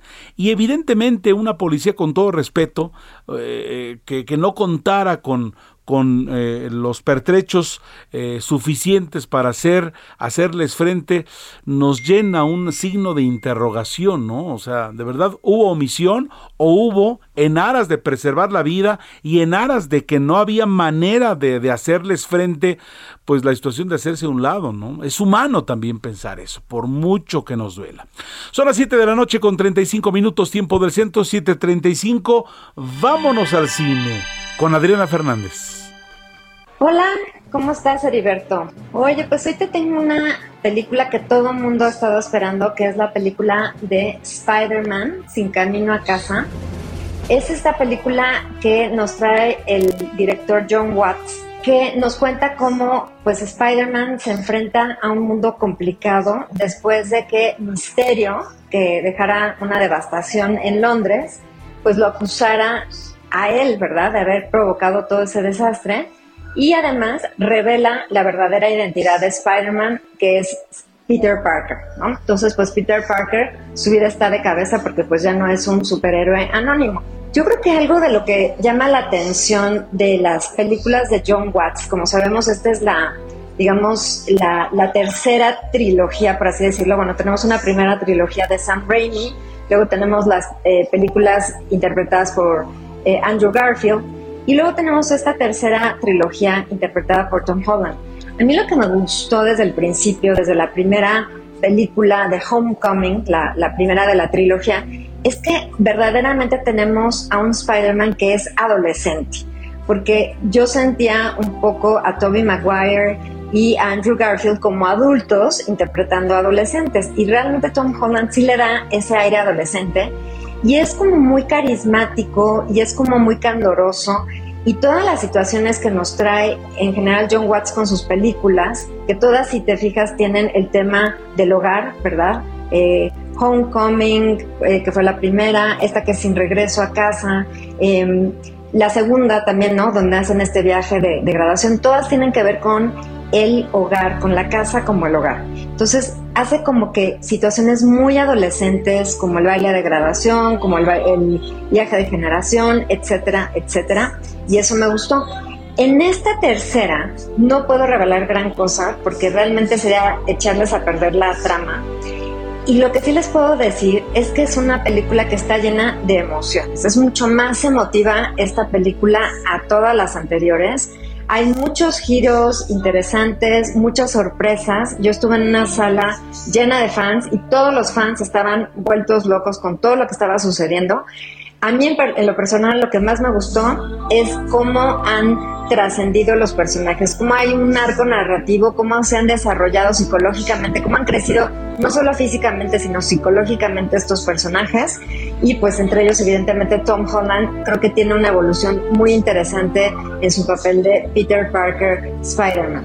Entonces, bueno, pues por todas estas razones le voy a dar a Spider-Man sin regreso a casa el o Sin Camino a Casa, tres estrellas. Y bueno, pues la otra es una serie, eh, Diverto, que se llama El caso Hartung. Es una serie que se puede ver en Netflix, que es de este estilo policiaco que se denomina un poco Scandi Noir, ¿no? Scandi de Escandinavia y Noir como cine negro, porque es policiaco. Y esta serie nos cuenta la historia de cómo un asesino serial empieza a matar mujeres y cómo este asesino serial y los asesinatos que lleva a cabo, que son bastante sangrientos, por cierto, tendrían que ver con el caso de una niña desaparecida, hija de una mujer llamada Rosa Hartung, quien es ministra del gobierno de Dinamarca. Todo esto sucede en el Copenhague de hoy. Entonces, digamos que se van juntando pistas, ¿verdad? Hay una detective que es la que se encarga de ir juntando las pistas, de ir hilando los, eh, pues los botones, ¿verdad? De esta trama interesante. Y lo que me gustó además es que nos mantiene muy en suspenso, no echa a perder nada de la trama, creo que hace un buen también desarrollo psicológico de, de los personajes, ¿no? De la detective, de la propia Rosa Hartung, de su familia, ¿no? Lo que significa una pérdida como esta la esperanza también que viene cuando eh, algo, algo bueno pudiera pasar o algo malo, ¿verdad? La, pérdida de la esperanza. Pero en general me parece una serie interesante que está en Netflix, así que si quieren quedarse en casa, Eh, me gustó también que termina bien, o sea, termina, no, no bien, digo, no quiero spoiler ni mucho menos, pero más bien que tiene un final verosímil, porque luego como que no saben cómo terminar y, inventan puras tonterías. Entonces, bueno, esta eh, serie de El caso Hartung le voy a dar también tres estrellas. Y bueno, pues les dejo mi cuenta de Twitter para que me puedan escribir, hacer preguntas o comentarios. Es arroba adriana99, arroba adriana99 y les deseo a todos pues un buen inicio de posadas y un cinematográfico fin de semana. Bueno, pues Adrián Fernández, muchas gracias. Y es que causó expectación el día de ayer fue, ayer fue precisamente el debut de, de esta antier. Entonces, todo mundo, bueno, todos los jóvenes, pues, de hecho, eh, Iván, Iván Marín no vino así tranquilamente porque fue a ver Spider-Man. Entonces, bueno, sí, sí vino un rato, pero después se fue porque todo, todo mundo andaba hecho loco con lo de Spider-Man. Entonces, oye, pero ¿por qué? Y me cuenta mi hija, bueno, es que resulta que van a estar los tres. No los quiero spoilear, no les voy a decir porque ya me contó. Yo no, yo no tengo tema con que me spoilen, con que me digan este, lo que ocurrió. Yo no tengo tema. Me gusta ver una película buena varias veces y encontrarle cosas. Y voy a ver Casablanca más allá de las 35 que ya llevo, otras 35. Pero en este caso, el hecho de cuando me dice que aparecen los tres hombres arañas, que como tal y como nos lo dijo la, experta, dices, qué belleza, ¿eh? pero no me gusta spoilearlos. Pero bueno, por lo pronto son las 7 de la noche con 42 minutos, 7 con 42. Bueno.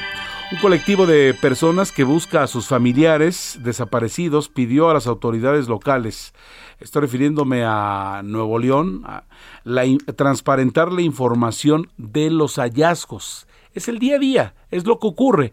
Es el México en el, el que no nos gusta, pero es en el que hay que decirlo en voz alta, que no se nos haga paisaje. Más información con Daniela García, corresponsal en Nuevo León de El Heraldo Media Group. Daniela, buenas tardes. Muy buenas tardes, Heriberto. Pues sí, eh, de hecho es justo Funden, también conocido como Fuerzas Desaparecidas por nuestros Fuerzas Unidas por nuestros desaparecidos por Nuevo León, quien pidió a las autoridades locales transparentar la información de los hallazgos y publicar un catálogo de los objetos que se están encontrando en las fosas clandestinas. De hecho, pues en estos días se reportó el hallazgo de más fosas, una en el municipio de Salinas Victoria, gracias a un reporte ciudadano, por lo que Funden recordó que esta se suma a las localizaciones recientes de restos humanos, específicamente en el municipio de Vallecillo y otra en Marín en octubre de este, de este año. Mismos eh, descubrimientos que fueron realizados por el mismo Funden. Eh, se recordó que de acuerdo a la plataforma ciudadana de fosas, en Nuevo León hay un registro de al menos 184 fosas y la mayoría se han encontrado gracias a reportes ciudadanos, reportes anónimos o testimonios incluso de delincuentes, por lo que hicieron varios llamados a diferentes instancias, iniciando por la Fiscalía General de Justicia del Estado, la Comisión Local de Búsqueda, para que pongan todos sus esfuerzos y busquen a las personas desaparecidas, pero bajo la presunción de vida. Igualmente, pues pidieron que se continúe transparentando la información de los hallazgos y publiquen un catálogo de las prendas y objetos que son localizados en estos campos de exterminio de personas para poder hacer más fácil el reconocimiento pues de quiénes eran esas personas en vida. De igual manera, a otros familiares de personas desaparecidas les enviaron fuerza y reiteraron la importancia de que cuenten con el ADN de al menos dos familiares directos de la persona desaparecida para también agilizar este proceso. Pidieron que se dirijan al Ministerio Público para confirmar que la muestra esté completa.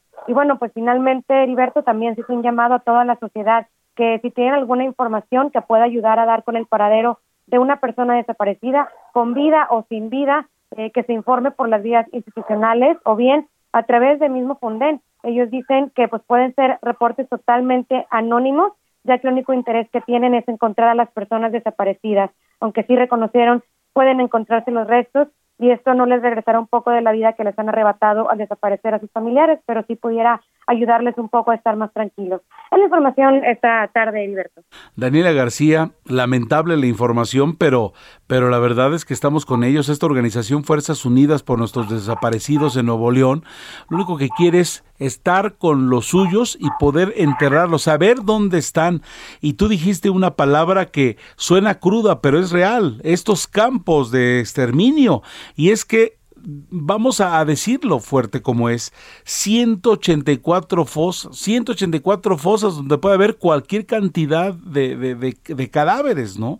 Y entonces lo único que están pidiendo, lo único ya ni siquiera es por la vida de estas personas, sino es por porque las autoridades eh, hagan su trabajo. Y la verdad, la verdad es que, que reitero en este punto que no se nos haga paisaje, Daniela. Así es, Heriberto, y si me permites nada más agregar para dar más contexto sobre los números, eh, ellos han denunciado, de hecho, recientemente cuando estuvo aquí el Comité contra la Desaparición Forzada de la ONU, ellos denunciaron haber identificado al menos seis grandes sitios de exterminio en Nuevo León, con más de 600 mil fragmentos de restos óseos humanos. Además, dicen que en el estado hay 5.790 personas desaparecidas y no localizadas se ubica Nuevo León en el cuarto estado del país con más casos según el registro nacional y en total pues existen 2.089 personas sin, sin identificar y 410 personas identificadas pero sin reclamar en fosas comunes y semefos del estado. Así de grande, eh, así de, este es el tamaño de la magnitud de la situación aquí en Nuevo León en materia de personas desaparecidas. Es lamentable y por eso tenemos que decirlo y nosotros como medio de comunicación tenemos la obligación de hacerlo público exigirle a las autoridades ya ni siquiera el regreso de los seres amados que no están, sino por lo menos para que la gente tenga eh, pues estos restos para irles a llorar a alguna parte y, ellos eh, lo que piden es que ellos descansen en paz, saber, saber por el amor de Dios dónde están. Daniela García, corresponsal en Nuevo León del Aldo Media Group, gracias por la información. Estamos pendientes, Heriberto. Muy buenas noches. Buenas noches. Bueno, vamos ahora con eh, Charbel Lucio, corresponsal en Michoacán. Y es que desde hace un mes Cuatro niñas de Zitácuaro están desaparecidas, son buscadas dentro y fuera de Michoacán, en este país en el cual no se nos debe hacer paisaje. Son cuatro niñas, han paralizado una ciudad, las están buscando en el estado, fuera de ella, y no dan precisamente con su paradero. Charve Lucio, te escuchamos con la información.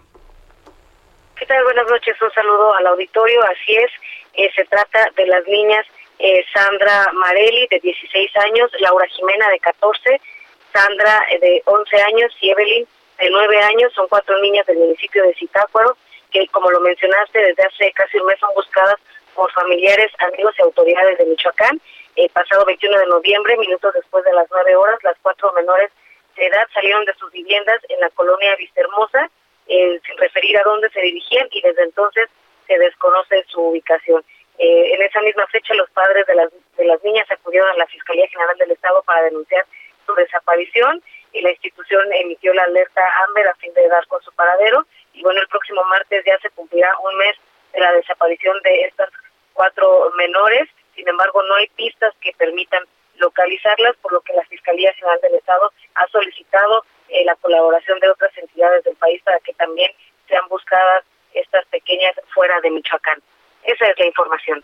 Oye, eh, Charbel, ¿dónde podemos nosotros, eh, eh, si nos están escuchando en este instante, algunos grupos que atienden estos casos, ¿a dónde podemos eh, verlas? ¿Hay, alguna página donde podamos darle seguimiento, más allá de darle información tal cual, para hacerlas visibles? Así es, en la página de Alerta Amber Michoacán, en la página de la, de la Fiscalía General del Estado, donde publica diariamente pues todos los reportes que van surgiendo. Ahí se encuentran, eh, si se van a la publicación de los últimos días de noviembre, seguramente ahí están las fotografías, las fichas de estas cuatro menores que son buscadas pues prácticamente en todo el país. Perfecto, pues para estar al pendiente y Dios quiera, Dios quiera que esto que esta historia, esta historia concluya, porque evidentemente nos duele una a todos y estas cuatro, cuatro niñas, pues la verdad es que lamentamos mucho esta información. Charbel, como siempre, gracias, corresponsal de Heraldo Media Group en Michoacán. Muchas gracias. Seguiremos informando. Seguiremos informando y estamos atentos a la información. Vamos ahora con Roberto San Germán y la información deportiva. Mi estimado Roberto San Germán, me da mucho gusto saludarte. Y ahora que sabemos que Qatar dice que lo que va a buscar, pese a que se haga el, mundial eh, a destiempo de lo que estamos acostumbrados, que una al mundo. Y pese a, lo lejano, pese a lo raro, pese a restricciones, se dice que van a llegar 2.5 millones de personas. ¿Qué tal, mi querido Heriberto? Buena, eh, buenas noches a toda la gente que nos interesa. Pues sí, también va a ser uno de los mundiales más tecnológicos y sobre todo por la cuestión de que el mundial va a ser en pues, épocas navideñas, podría darse el caso, finales de noviembre, por la cuestión también de la situación del clima. Por eso es el cambio en Qatar, por eso no sería en verano, para que fuera una, un clima bastante pues digamos, eh, lo más acorde a las hordas de, de, pues así de, de, los aficionados que van a ir a este mundial, sobre todo porque sabemos que los climas son muy extremos en Medio Oriente y allá en Qatar pues vamos a tener temperaturas de 35, 36 grados cuando estés afuera de los estadios, que eso es muy complicado también, ¿no? Entonces, esto es lo que está pasando. Sí, no, es una situación que no se ha vivido en otras partes del mundo porque como sabemos es la primera ocasión que se da en un país árabe con este con este tipo de climas, ¿no? Entonces por eso se tiene que mover. Así es, y te acuerdas que hace, que hace algunos años hubiéramos pensado que Marruecos iba a ser el primer país de la zona que iba a estar por allí, pero pues no se dio. Mi estimado Roberto, ¿qué, tenemos de información? Aquí hay que estar atentos este fin de semana. Se acabó ya la Fórmula 1, ya no tenemos fútbol, ¿qué tenemos? Pues mira, sí, sí tenemos fútbol. Hoy se juega la final femenil, el primer partido en la ida entre Rayadas y Tigres, una final que hemos visto muy seguida en la Liga MX, sobre todo porque son dos de las escuadras que mejor hacen fichajes y que la verdad eh, tienen una muy buena infraestructura, sobre todo Tigres. Las Tigres podrían hacer historia, es un equipo de estos que van a saltar, sí, y nos vamos a estar recordando de ellas por lo que van a dejar en los libros, sobre todo porque va a ser un equipo de antología, estos que van a ser de los que te vas a estar acordando después de un tiempo por su legado, ¿no? Es una franquicia que nos va a dejar eso, sobre todo porque podría ser trincampeonas estas mujeres que lo han hecho bastante bien. Si lo han hecho bien con los hombres, con las mujeres lo han hecho de maravilla el equipo de Tigres y podrían culminar con esto con la con el triplete, sí, más bien la para esta temporada y con eso pues hacer hacer las cosas de maravilla como lo han hecho. Entonces, pues va a ser un equipo que va a pasar a la historia seguramente. Son las que mejor juegan al fútbol, ¿eh? Oye, y pero la NFL está en su momento, ¿no? El asunto de los comodines, ya ves, Kansas City yo los dejé perdiendo y de repente me entero que, que al final ganaron, ¿no? Sí, sí, sí, vino, vino esta situación ayer en el partido del jueves por la noche donde el equipo de Kansas City había jugado mal y de repente pues regresaron de la mano de este coreback Patrick Mahomes y su ala cerrada eh, Kelsey, que les ha funcionado bastante bien, lo conocemos, es una de las armas preferidas que tiene el señor Patrick Mahomes, y sí, un partido que parecía que los eh, cargadores de Los Ángeles la tenían fácil, porque así lo veían, pues de repente les dieron la vuelta, esa es la magia que tiene Patrick Mahomes, y con eso pues levantó un equipo de los jefes de Kansas City que parecía que estaba perdido, ¿no? Los últimos 30 segundos, mi estimado Roberto San Germán, ¿qué tenemos? No, mira, era, era la cuestión de, de la final, también ver un poco de saber que Andrés Guardado dio positivo a COVID-19 y fue es baja para el Betis, ¿no? Un hombre que ha sido, pues ya no tan importante por la edad, pero sí Andrés Guardado, pues se va a tener que esperar, sobre todo para ver los exámenes y ver qué pasa con esto de que dio positivo a COVID-19, ¿no? Sí, pues sí. Ahora sí que, y, y de los partidos de la NFL, lo mejorcito, Roberto. Pues mira, yo creo que ahorita para este fin de semana tendríamos que ver qué va a suceder con algunos equipos que tengan alguna eh, posibilidad, ¿no? De los mejores partidos que podemos ver pues este fin de semana podría ser, fíjate que de lo, de lo que estoy viendo ahorita, podría ser el de los Bucaneros contra los Santos de Nueva Orleans, que es un, un partido interesante, el de los Cuervos contra el equipo de los Empacadores también suena bueno, ¿no? Este partido, pero hay que checar qué podría pasar con estos duelos de los demás. Pues mira, ya yo sé que tú le vas a los Delfines, un equipo que no tiene posibilidades, estaría jugando contra los Jets. El de los Colts contra los Patriotas, hay que recordar que mañana hay juego. Y es este, el de los Potros contra los, Patriotas. estimado Roberto, pues infinitamente agradecido, estaremos al pendiente y te seguiremos escuchando el fin de semana, ¿sale? Claro que sí, me quiero Alberto, que pases un buen fin de semana y buena noche para todos. Gracias. Información de último momento, encerrada votación con resultado 6-5. El INE aprueba posponer actividades para la organización de la revocación de mandato. Nos vamos, gracias. A nombre de todo el equipo, Heriberto Vázquez Muñoz, que pase una excelente tarde-noche. Esto fue Las Noticias de la Tarde con Jesús Martín Mendoza. Heraldo Radio 98.5 FM, una estación de Heraldo Media Group, transmitiendo desde Avenida Insurgente Sur 1271, Torre Carrachi, con 100.000 watts de potencia radiada. When you make decisions for your company, you look for the no-brainers. And if you have a lot of mailing to do, stamps.com is the ultimate no-brainer. It streamlines your processes to make your business more efficient which makes you less busy. Mail checks, invoices, legal documents, and everything you need to keep your business running with Stamps.com. Seamlessly connect with every major marketplace and shopping cart. Schedule package pickups and see your cheapest and fastest shipping options from different carriers. With rates up to 89% off USPS and UPS rates. And with the Stamps.com mobile app, you can take care of mailing and shipping wherever you are. Make the same no-brainer decision as over 1 million other businesses with stamps.com. Sign up with code program for a 4-week trial plus free postage and a free digital scale. No long-term commitments or contracts. That's stamps.com. Code program.